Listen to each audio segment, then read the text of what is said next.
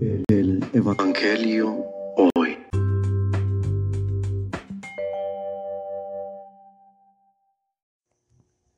Del Santo Evangelio según San Mateo.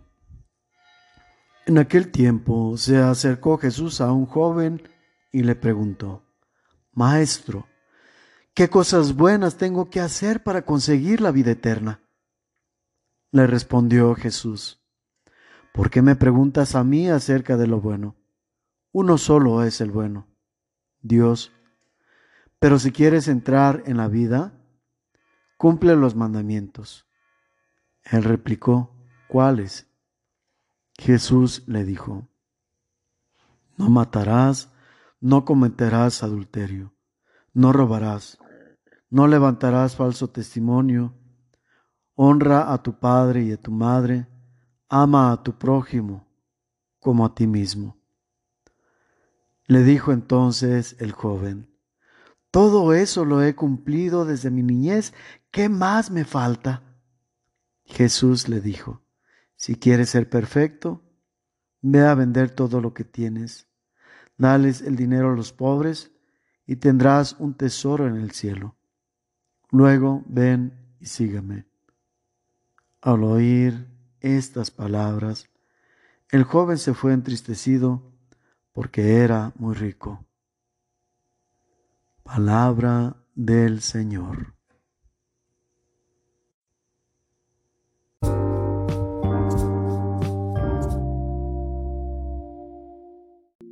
La situación hoy.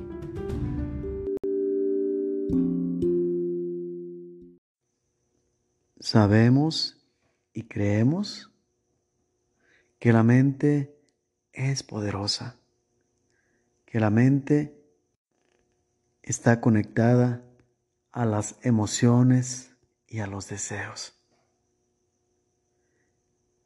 Y aún sin que nosotros lo planeemos, puede suscitar cosas,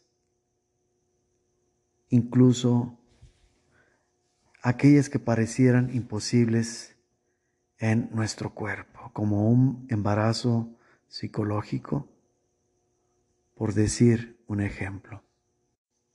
Eso es grandioso porque podemos enfocarnos a mentalizarnos en algo para que suceda, para que todo nuestro ser, creyendo en algún proyecto, ponga todo su empeño para llevarlo a cabo.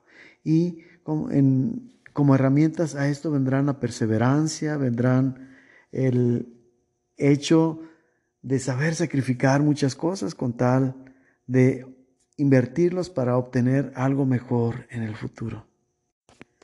Ello siempre y cuando sepamos enfocar correctamente nuestra potencialidad de la mente. Si no sabemos manejar esto, entonces las emociones y los anhelos van a tomar nuestro lugar, van a tomar la dirección de la mente y nos van a controlar, por decirlo de algún modo. Pero, viéndolo con claridad, nos van a quitar la libertad.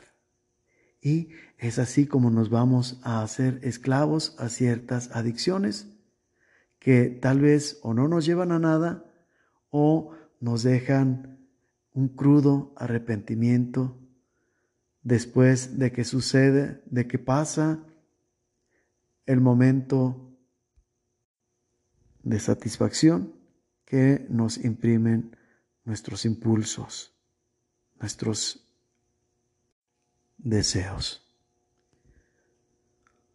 Busquemos pues utilizar este recurso para bien, enfocándolo a las cosas positivas, sobre todo para unir nuestros proyectos a los proyectos de Dios.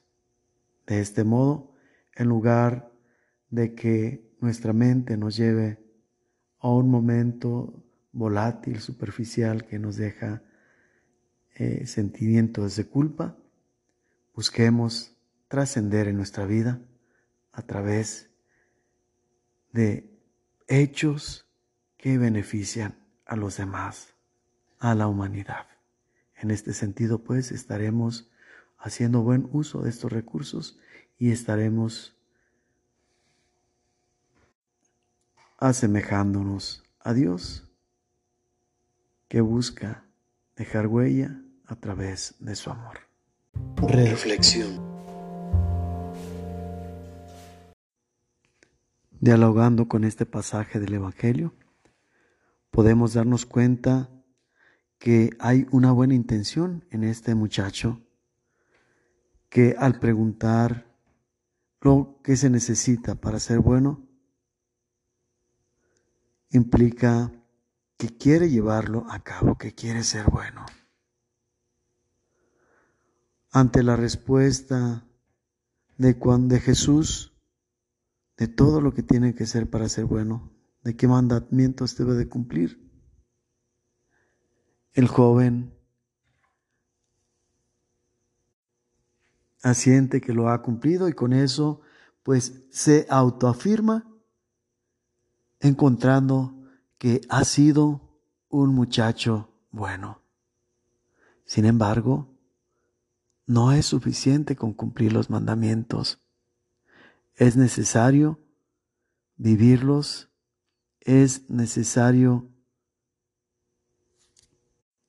tomar una decisión, hacer uso de la libertad para sentir la voluntad de lo que se quiere, se desea y se piensa hacer un proyecto de vida. El proyecto que le propone Jesús es lo que lo hace retractarse, podríamos decir, aunque no lo dice implícitamente, aunque no lo dice explícitamente. ¿Será acaso que el ser bueno se opone a tener bienes? ¿Que acaso los bienes no nos ayuda Dios a tenerlos? Como dice San Pablo. Si todo lo que tienes lo has recibido, entonces ¿de qué te glorías? No, ese no es el problema. El problema es que ha puesto toda esa seguridad en los bienes. Y el hecho es que no fue capaz de venderlos y de repartirlos como Jesús le dijo. Quedó o se sentía completamente desnudo al no tener estas posesiones. Y junto con esa desnudez sentía una inseguridad. Es decir, estaba siendo bueno por sí mismo, porque se proponía cumplir lo que se le indicaba. Pero no estaba siendo bueno en decidir unir sus proyectos a los de Dios.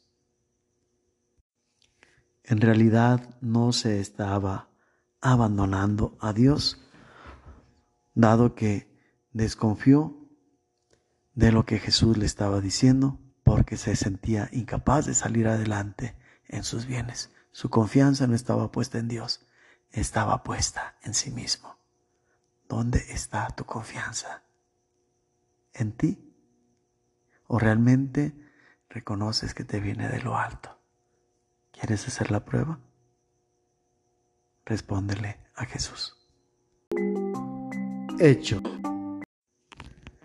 En nuestros tiempos tenemos muchas seguridades.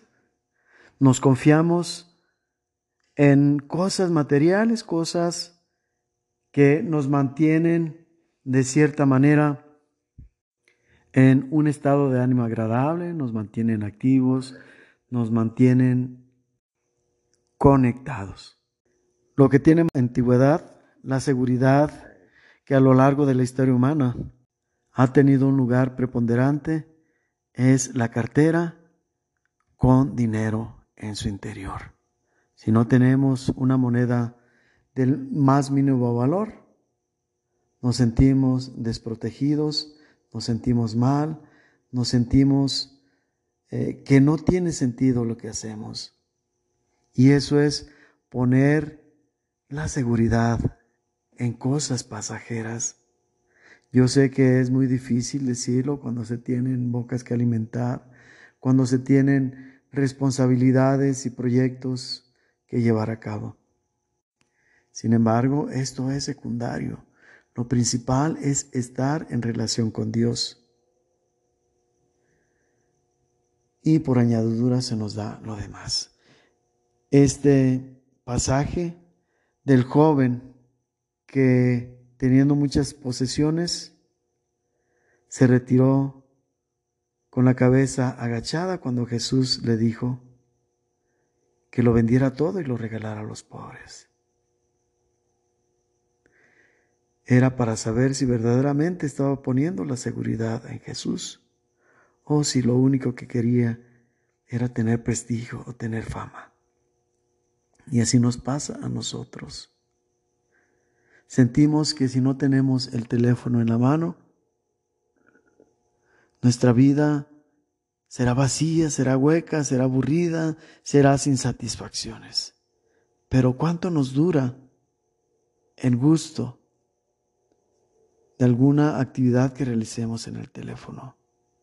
Más bien, al final del día, nos deja más frustraciones, más cargos de conciencia por haber perdido el tiempo, por haber eh, invertido nuestra persona en cosas que no tienen fundamento, que no tienen futuro, que no tienen proyección, que no nos hacen mejores personas.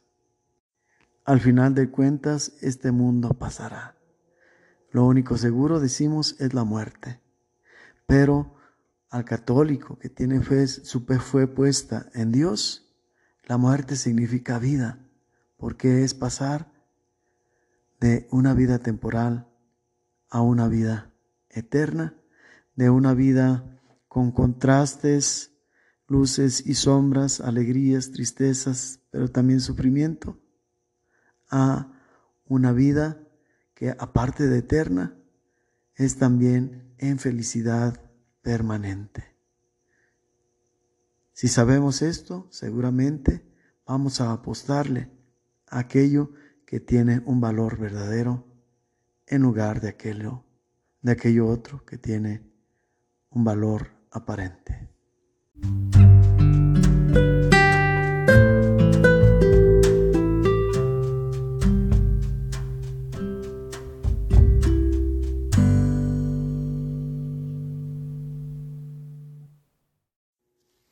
La bendición de Dios Todopoderoso descienda sobre ustedes y los acompañe siempre en el nombre del Padre y del Hijo y del Espíritu Santo.